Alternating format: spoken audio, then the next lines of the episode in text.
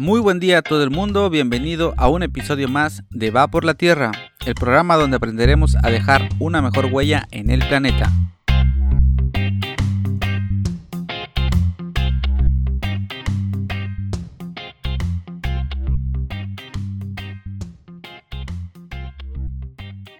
El día de hoy vamos a ver cómo el Homo sapiens, o sea, nosotros los humanos, creamos civilizaciones y nos fuimos desarrollando en todo el planeta. Pero antes de ir al tema, vamos a hacer algunos anuncios. Les invito a que me contacten a vaporlatierra.gmail.com, ahí donde me pueden escribir sugerencias, reclamaciones, petición de saludos, etcétera, etcétera. Todo lo que ustedes quieran me pueden escribir ahí. También les invito a que sigan las redes sociales del colectivo Isla Verde. Estamos en Facebook como colectivo Isla Verde, en Twitter como arroba Isla Verde y también en Instagram nos encuentran como colectivo Isla Verde.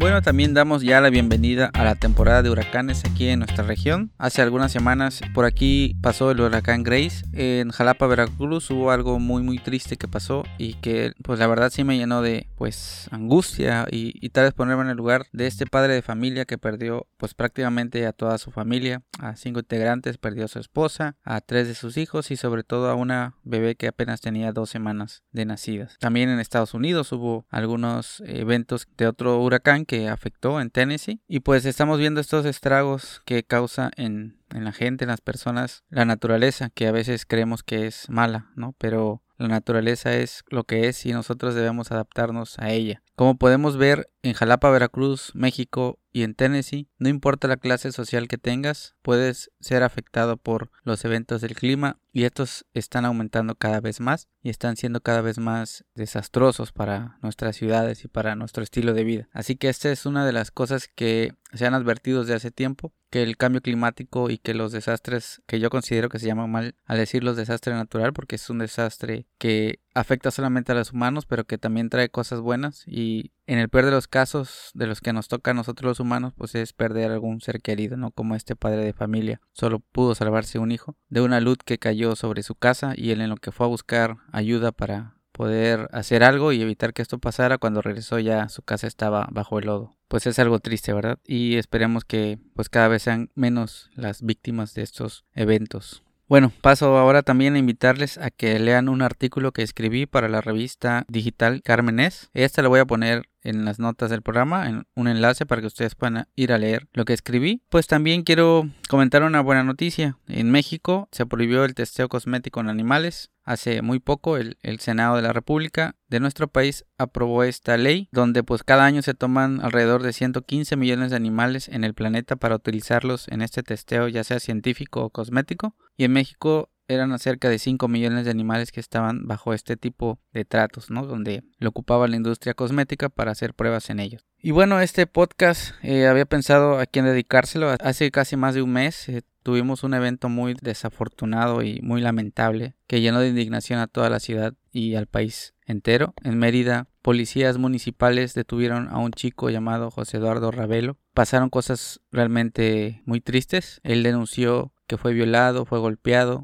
y fue tratado inhumanamente. Posteriormente, él acudió a un hospital donde lo internaron, pero ya no salió de ahí. Y él murió por los diferentes problemas que le causó esa detención. Y pues va a su memoria este programa. En Mérida y en todo México hemos estado exigiendo que se haga justicia porque los policías que detuvieron a esta persona de 22 años de edad, imagínense, es un joven, pues cortaron completamente todos sus sueños de venir a la ciudad más segura de México y terminar siendo abusado por los policías de este estado y esta ciudad. De todo lo que he aprendido para este episodio, descubrí lo bélica y agresiva que es nuestra especie, hasta nuestros días, de guerras y guerras entre grupos, clanes, tribus, civilizaciones, estados o países. Pero también después de una lectura sobre las enseñanzas del Dalai Lama, cambió mi perspectiva sobre esta historia de la humanidad. Y ahora puedo pensar que nuestra naturaleza es bondadosa, pero eso creo que lo podremos tratar en otro episodio.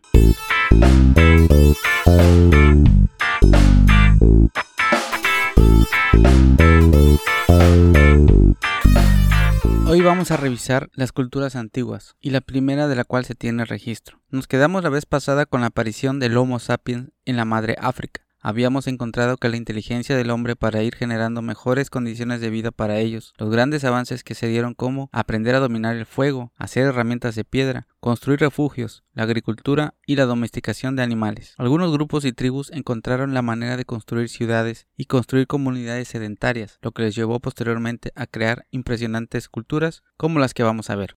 La rápida colonización humana de América del Norte y de Oceanía tuvo lugar durante la glaciación, en una época en la que las actuales zonas templadas eran extremadamente inhóspitas. Al final de la última glaciación, hace aproximadamente unos 13.000 o 12.000 años, el hombre ya habitaba casi la totalidad de las zonas libres de hielo del mundo. Las últimas zonas colonizadas fueron las islas de la Polinesia, que fue ocupada a lo largo del primer milenio de nuestra era. Es hasta que se inventa la escritura y comienza el registro de los acontecimientos cuando la llamamos la antigüedad. Después para Occidente existió la Edad Media, época en la que un oscurantismo de varios siglos los hundió en un estancamiento civilizatorio las civilizaciones de Oriente siguieron sus cursos de desarrollo y consolidación. Después, la era moderna, a partir de que la gran familia humana se reúne nuevamente cuando Cristóbal Colón encuentra por primera vez para los europeos occidentales el maravilloso continente americano, así como la caída de Constantinopla y el Imperio Romano de Oriente. Ahora estamos viviendo una era contemporánea, tras la Revolución Francesa. Les recomendaría que vieran el documental La Era de la Estupidez para nuestro último episodio de esta serie. En la prehistoria existieron varios periodos. Yo escuchaba unos términos pero no sabía dónde se citaba, porque al aprender de la escala de tiempo geológica decía yo, ¿dónde está el neolítico y paleolítico? Pues eso está registrado en la historia de la humanidad. La prehistoria se divide en dos, la edad de piedra y la edad de los metales. La edad de piedra. El material principal, pues era la piedra, ¿verdad? No iba a ser otra cosa. Dentro de esta edad tenemos tres periodos. El paleolítico es el periodo más largo de la existencia de los seres humanos. De hecho, tuvo inicio hace más o menos entre 2.5 millones de años. Y su final fue hace unos 12.000 años y constituye uno de los periodos que conforman la edad de piedra, que se conoce con este nombre por el tipo de utensilios que utilizaban. O sea, en ese periodo el ser humano tuvo el desarrollo que lo colocó poco a poco en un lugar cada vez mejor de las cadenas tróficas. O sea que ya no éramos presa, o sea, ya no nos comían los demás animales salvajes. Después sigue el Mesolítico. Este periodo de la historia duró aproximadamente 4.000 años, extendiéndose desde el año 10.000 a.C. hasta el año 6.000 a.C. Las culturas del Mesolítico eran nómadas, en el invierno se asentaban y en el verano formaban campamentos. Sin embargo, en algunas regiones costeras de Europa y en el Oriente Próximo empezaron a vivir de forma sedentaria. El Neolítico. Este término quiere decir piedra nueva y hace referencia a las herramientas de piedra pulida que caracterizan caracterizaron el Neolítico, que se extendió entre los 6000 a.C. y 2000 a.C.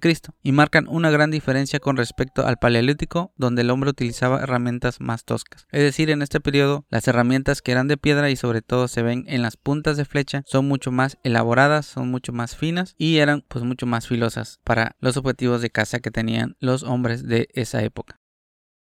La edad de los metales. Aquí comienzan a trabajar con una mayor precisión, por lo tanto esto les impide trabajar nuevos materiales con las herramientas acostumbradas, que eran las piedras. Los metales, los cuales al ser más maleables, entonces les permitían tener un abanico mayor de opciones. En la edad de cobre comienza con las primeras muestras de fundición del cobre, periodo que se denominó edad de cobre, el cual abarcó desde aproximadamente 6500 a 2800 años antes de Cristo. En este periodo se inició la metalurgia, ya que el hombre se dio cuenta de que podía separar el cobre de los demás minerales y utilizarlo para elaborar diferentes herramientas. Luego, en la edad de bronce, que esta abarcó desde los 2800 a los 1000 años antes de Cristo aproximadamente. En este periodo se conoció el proceso de fundición, el cual permitía extraer un metal como el cobre o el hierro de un mineral y así utilizarlo para crear herramientas de trabajo. La edad de hierro comenzó alrededor del 1000 años antes de Cristo en el sudoeste del continente asiático hasta el año 500 antes de Cristo, aproximadamente, en la región de Euroasia. Lo interesante de este periodo es que el cambio de bronce a hierro no se produce debido a que el hierro sea mejor que el bronce, sino más bien a que el hierro era más fácil de conseguir y más abundante en distintas partes del planeta que el bronce. Así que se dio inicio a una era en la que se producen herramientas y armas de hierro a mayor escala y en más regiones. Teniendo como referencia estos periodos de piedra y metales, vamos a situarnos en la primera civilización que se tiene registro. Uruk es la ciudad más antigua encontrada al día de hoy, cerca de la actual aldea de Huarca, en Irak, con unos 4.000 años de antigüedad en la edad de los metales. Y aquí es donde ya se marca una línea que divide la prehistoria de la humanidad y lo que se conoce como la antigüedad ya que a partir de este momento en que se descubre esta ciudad es cuando se empieza a contar la historia de la humanidad. En estas primigenias ruinas se encontraron tablillas de arcilla que contenían escritura pictográfica que hasta el día de hoy no ha sido descifrada. También aparecieron tablillas con escritura cuneiforme, que todos hemos escuchado, de la civilización sumeria. Mesopotamia es la región del Medio Oriente, actualmente el país de Irak, donde se desarrollaron los sumerios. Además de la escritura, tuvieron grandes avances como el calendario, la rueda, la astronomía y las matemáticas. Como no tenían grandes yacimientos de piedra, sus construcciones se hicieron con ladrillos de arcilla. También ellos inventaron el carro de guerra. Es de los sumerios la primera obra literaria que se conoce, que es una leyenda y mito a la vez, la epopeya de Gilgamesh. En esta leyenda se cuenta que existía un rey llamado Gilgamesh, que era dos tercios dios y un tercio humano. Sus padres fueron Lugalbanda y la diosa Ninsun. Este rey medía más de 5 metros de altura, el doble de Goliat del relato bíblico. Gilgamesh es el despótico rey de Uruk, cuyos súbditos se quejan a los dioses cansados de su lujuria desenfrenada, la cual lo llevó a abusar de las mujeres de la ciudad. Los dioses atienden a este reclamo, creando Enkidu, un hombre salvaje destinado a enfrentarse a Gilgamesh. Pero cuando ambos entran en combate, en vez de darse muerte después de una lucha feroz, se hacen amigos para siempre y emprenden peligrosas aventuras. Juntos dan muerte al gigante Umbaba y al toro del cielo, y Gilgamesh rechaza el amor de la diosa Inanna, que este fue uno de los errores más grandes que tuvo que pagar Gilgamesh. Como castigo a estos actos, los dioses hacen que Enkidu muera en plena juventud. Desolado por la muerte de su amigo, Gilgamesh emprende la búsqueda de la inmortalidad, lo cual lo lleva hasta los confines del mundo, donde vive el sabio Unapishtim y su mujer, únicos sobrevivientes del diluvio universal, a los que los dioses concedieron la inmortalidad que Gilgamesh pretende ahora. Sin embargo, el héroe no recibe de Unapishtim la respuesta a lo que pretende, y siguiendo instrucciones de Unapishtim, va en busca de una planta que devuelve la juventud a quien la toma, pero una serpiente se la roba mientras él descansaba, y Gilgamesh vuelve a Con las manos vacías, convencido de que la inmortalidad es patrimonio exclusivo de los dioses. Es muy interesante saber cómo es que hace 4.000 años los sumerios lograron dejar constancia de este mito tan fascinante. El relato completo, la verdad, que es muy bueno. Lo que más nos deja perplejos de este relato es cómo el personaje de Unapishtim es Noé, del relato bíblico. Y esta historia de Gilgamesh se escribió unos 2.000 años antes del relato de los hebreos. De los sumerios siguieron la civilización acadia y los babilonios. Y en la cúspide de estas culturas estuvieron los persas, que habitaron en la región conocida como Mesopotamia entre los ríos Éufrates y Tigres. Estas civilizaciones fundaron gran cantidad de ciudades en lo que hoy son los países de Irak, Siria e Irán.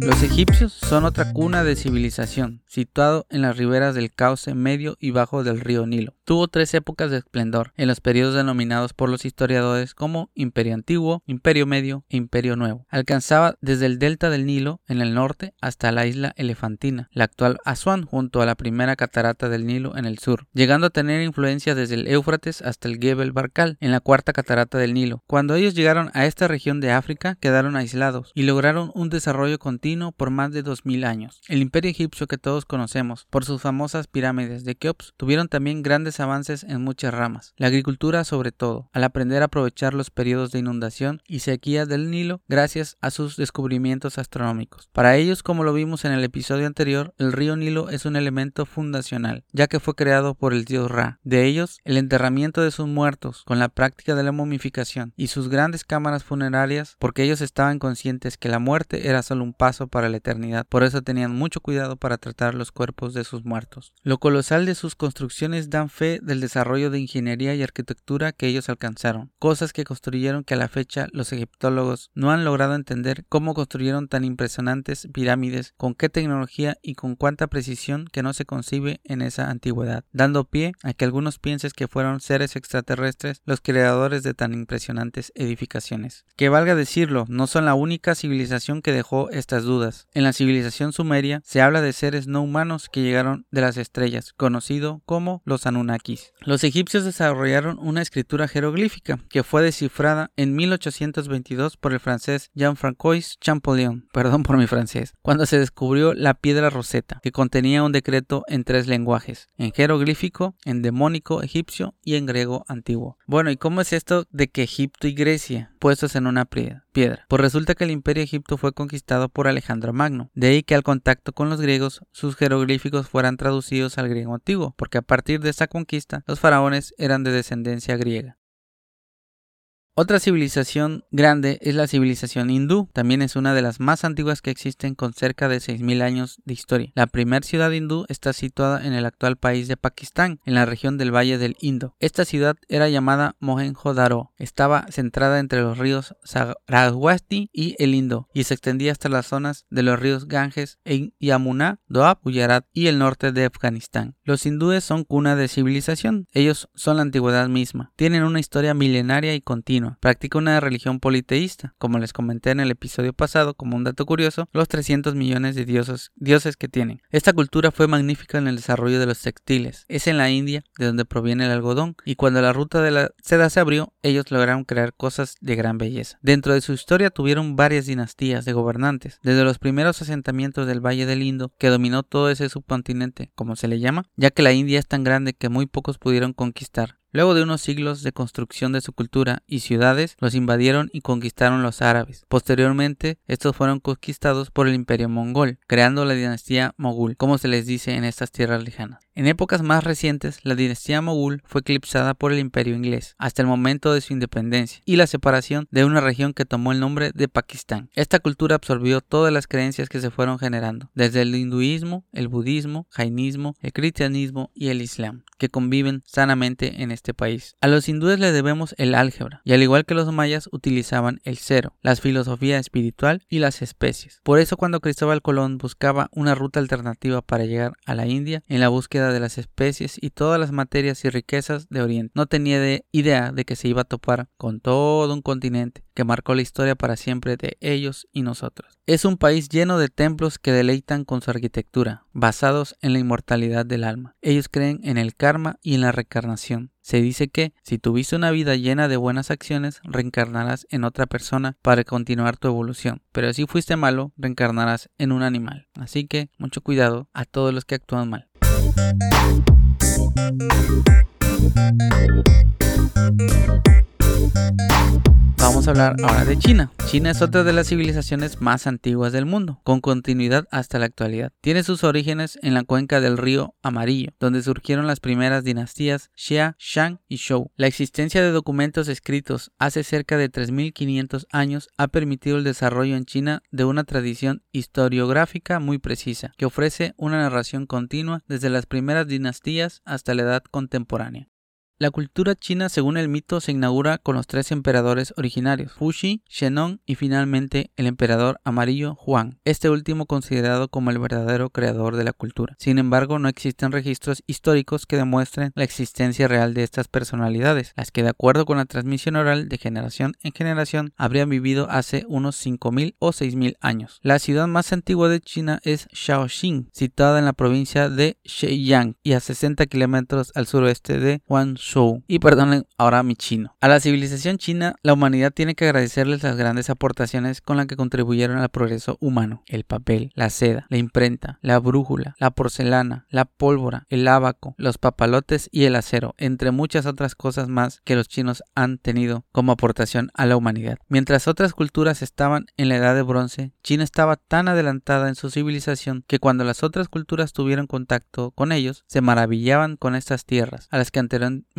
se le conocía como Catay y Zipango, aquellas por las que también Cristóbal Colón se embarcó en la ya tan conocida historia que los americanos conocemos. Ahora, los griegos. Es una de las culturas más importantes para todo el mundo occidental. Su influencia fue la base para todo el mundo de Occidente y llevamos en nuestras actuales sociedades mucho de su cultura, algo tan conocido como la democracia, hasta las creencias del cielo y el infierno. Las islas del mar Egeo y la península de los Balcanes fueron el lugar geográfico donde esta cultura floreció. Antes de llamarse griegos, fueron conocidos como minoicos. En la isla de Creta vivieron estos antiguos griegos hace unos 2600 años antes de Cristo, y uno de sus primeros mitos es el del Minotauro. Antes de llamarse griegos les precedió también la cultura micénica. Durante el auge de esta cultura se produjo la guerra de Troya, y estas dos culturas previas fueron integradas en la cultura griega, la cual se suele dividir en los siguientes periodos históricos. La Edad Oscura, por motivos que no se conocen con certeza hasta la actualidad, que podrían ser invasiones de los pueblos dorios con armas de hierro, desastres naturales, aumento del nivel del mar, entre otros, se produjo una desarticulación de los pueblos griegos que habitaban la región y se perdió la escritura. La época arcaica, que comprendió 776 años antes de Cristo hasta el 499, nuevos grupos de griegos como jónicos, dóricos, ólicos, aqueos y arcadios se expandieron por el también territorio continental y por las islas. Con el tiempo se asentaron también en las costas de Asia Menor y luego en Sicilia y en el sur de la península itálica. La época clásica que comprende del 4999 al 323 a.C.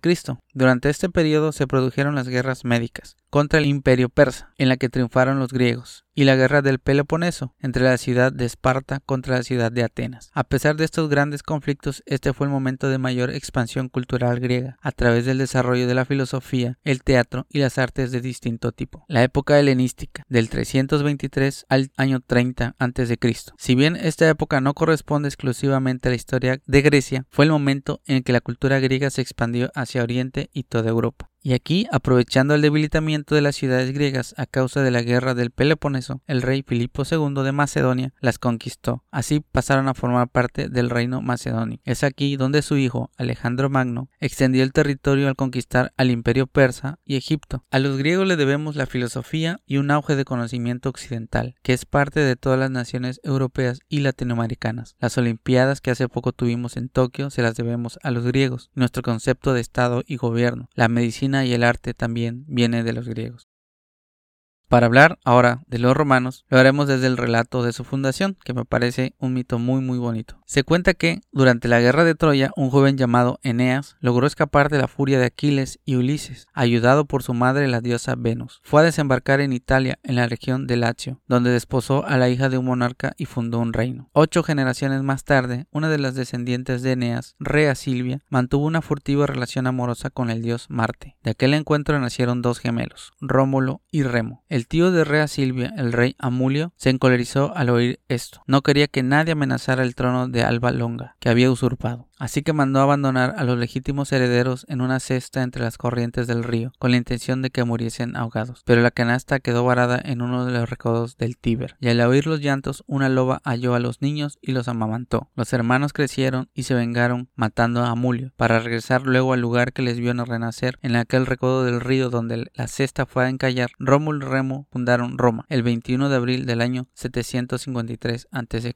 No va a tener mucho caso hablar del Imperio Romano, porque para eso ya existen muchas series y miniseries. Pero a partir de la caída del Imperio Romano de Occidente, se considera que termina la Edad Antigua, aunque cabe mencionar que el Imperio Romano duró un siglo más en Constantinopla, que se le conoció como el Imperio Romano de Occidente, y cayó en manos del Imperio Otomano, lo que hoy es la actual ciudad de Istambul o Estambul. La historia moderna y contemporánea la vamos a revisar en nuestro último capítulo de esta serie, ya que la historia de la humanidad a partir de aquí es inmensa. Cuando se desarrollan más imperios y estos se enfrentan, de cómo el descubrimiento de América marca completamente la historia, de la navegación de ultramar une las historias de aquellos primeros seres humanos que partieron de las tierras africanas y a su paso fueron llenando cada rincón de la tierra hasta poblar lo más recóndito del continente, desde Alaska hasta la Patagonia, y cómo hoy estamos viviendo la historia de la humanidad enfrentándose a uno de los retos más difíciles de su historia, pero que siempre ha sido el mismo, el de la supervivencia. Y pues aquí quiero compartirle algunos datos que son muy interesantes. Como comenté, a los sumerios le debemos el calendario y ellos tenían un calendario que era lunar de 12 meses y para ellos solo existía el día que dividieron en 12 horas o 12 danas de 30 Gs, que no son segundos, obviamente. Entonces ellos fueron los que inventaron o tuvieron un primer calendario y lo dividieron en horas. Los egipcios mejoraron estos calendarios o tuvieron otro tipo de calendario que se va acercando al que ya conocemos actualmente. También algo que para los que nos gusta la cerveza debemos celebrar es que los sumerios fueron los que crearon o inventaron la cerveza. Así que cuando se tomen una próxima chela, una birra o una pinta, no sé cómo le digan en su país, brindan por los sumerios. La, la medicina fue iniciada por los griegos a partir de que Hipócrates cambió la visión de que las enfermedades eran dadas por los dioses. El bronce es realmente una aleación de 88% cobre y 12% estaño. Pakistán fue parte de la India hasta 1945, esto debido a las diferencias religiosas que provocaron su separación de la India. Por último, la Gran Muralla China, que fue pensada en un principio como una fortificación, pero que fue construida finalmente como frontera para protegerse de los ataques nómadas Xiongnu procedentes de Mongolia y Manchuria, declarada Patrimonio de la Humanidad, tardó casi 2000 años en acabarse en sus sucesivas etapas y su extensión abarca unos 21.200 kilómetros de largo, desde la frontera con Corea al desierto de Gobi. Después de todo este enorme recorrido de tiempo y culturas, el día de hoy miramos a la antigüedad y nos damos cuenta del gran avance que ha tenido nuestra especie. El hacernos daño entre nosotros ha disminuido, pero ahora estamos en el camino de dejar de hacerle daño a la Tierra con nuestra manera de desarrollarnos y crecer como civilizaciones. En este mirar hacia atrás, reconozcamos que son 7000 generaciones de humanos que nos preceden, que nuestras venas y nuestros genes todos somos parte de la gran familia humana, que está repartida por toda la geografía y el tiempo. Compartimos un mismo hogar al que llamamos Tierra, Pachamama, Gea o Gaia. Nuestra inteligencia nos dio la posibilidad de percibirnos como parte de ella, pero la actual modernidad nos ha alejado de ella y de nuestro hermano humano. Confío en que pronto todo esto cambie para nuestro bien. Estoy a un episodio de terminar esta serie sobre el planeta y me gustaría saber tus sugerencias sobre qué temas quieres que hable en los futuros episodios. Por cierto, que si te gustó este episodio, compártelo y quiero compartirte que me siento muy feliz de saber que me escuchan. Gracias, gracias, gracias por escucharme. Espero en el siguiente episodio y te deseo un feliz día, cualquiera que este sea.